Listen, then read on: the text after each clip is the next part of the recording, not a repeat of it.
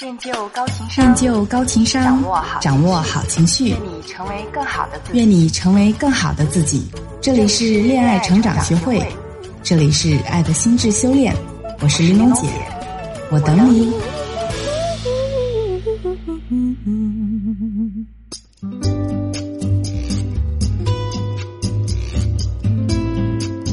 大家好，这里是爱的心智修炼，我是玲珑姐，欢迎你们收听。今天我们要聊的内容是关于为什么他爱你，却给不了你承诺这个话题。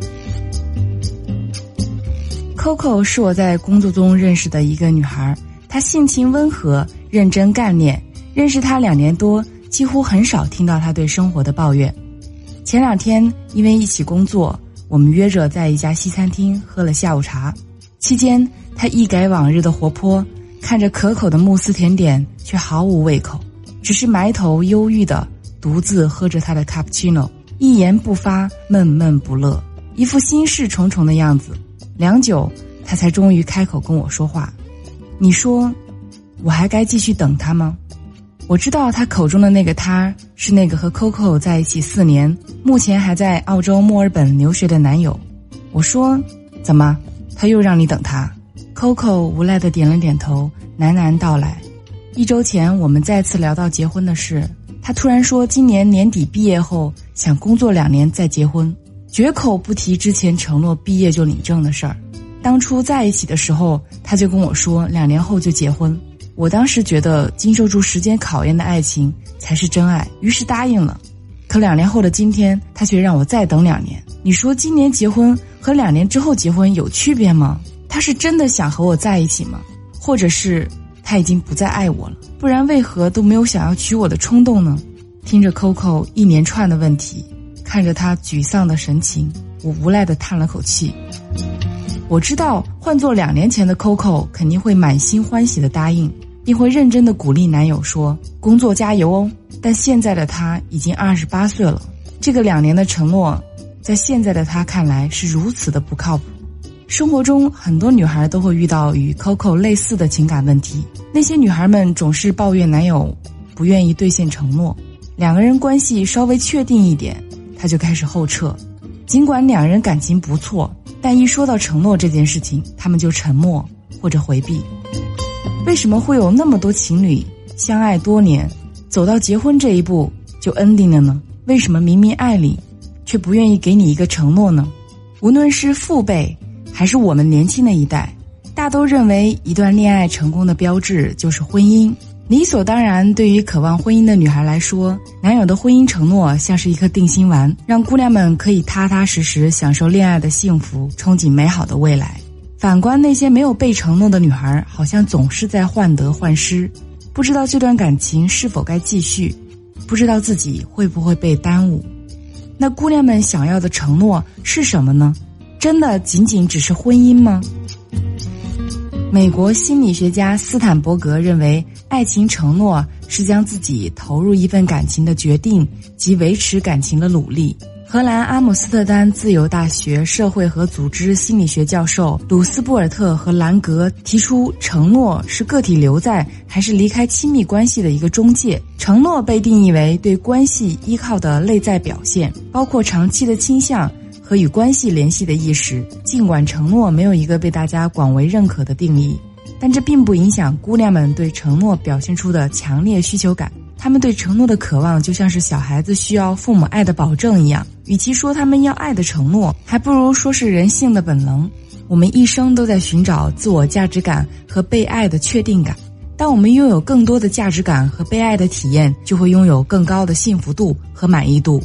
换句话说。每个人都需要承诺，而不是爱需要承诺。但是人们在内心深处对孤独的恐惧，会让他们一直渴望爱与被爱，永不停息。纵使我们如此渴望承诺，但为何独独那个可以给我们承诺的人却熟视无睹呢？一对正常的恋爱关系，其实就如同一个共同体，双方互相依赖，相互付出，相互交换有价值的回报。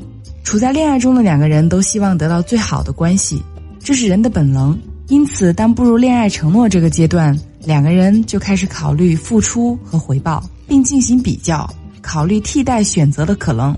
以及双方是否平衡。这其实就是心理学里面的相互依赖理论。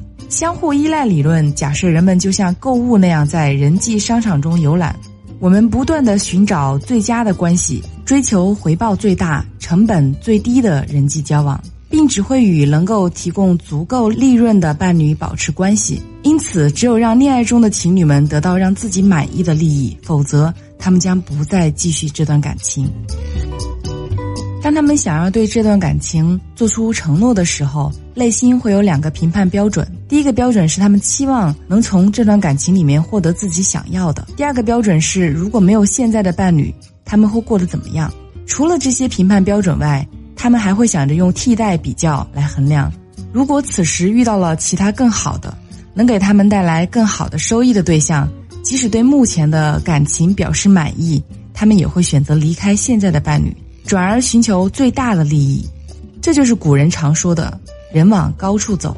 相反，他们对现在的关系感到不满，却没有更好的替代选择出现的时候，他们不会轻易脱离现有的恋爱关系。这一点就可以解释为何有的人明知不爱却不选择离开，尽管现状没有让他们感到一丝快乐，但他们害怕自己离开后处境会变得更糟。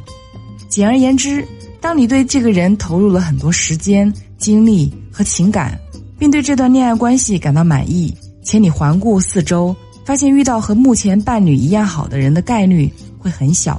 这种情况下，你是不是更容易确定这个人，从而对感情做出承诺呢？小心翼翼经营着一段恋爱关系的你，就像初学骑自行车的人一样。如果相信后座上一直有人扶着，你便会内心踏实，骑得更远。当你一旦心生恐惧，不再相信。心慌意乱，回头的那一刹那，就注定了你要摔跤。同理，过度需要承诺的你，会因为恐惧而无法放松的体验和享受恋爱关系；会因为过度关注自己的需求而无法关注对方的需要。美籍德国犹太人本主义哲学家和精神分析心理学家 Eric 在《健全的社会》里对爱情做了定义，即爱情通常只不过是两个人之间的一种交换。在人格市场上权衡自己的价值之后，得到他们期望中最好的东西。按照这样一个爱情逻辑，姑娘们与其被动的找男人要承诺，还不如把自己修炼得更强大。冷眼旁观男人们在经过一番衡量、一系列复杂的价值对比之后，最终下定决心与你牵手。这个时候，你还可以骄傲地摆摆架子，说：“嗯，我需要考虑。”好了，今天的节目到这里就结束了。如果你对今天的内容有任何想法，或者关于恋爱心理学方面的问题，可以在栏目下方的听众点评跟我交流哦。我们下期再会。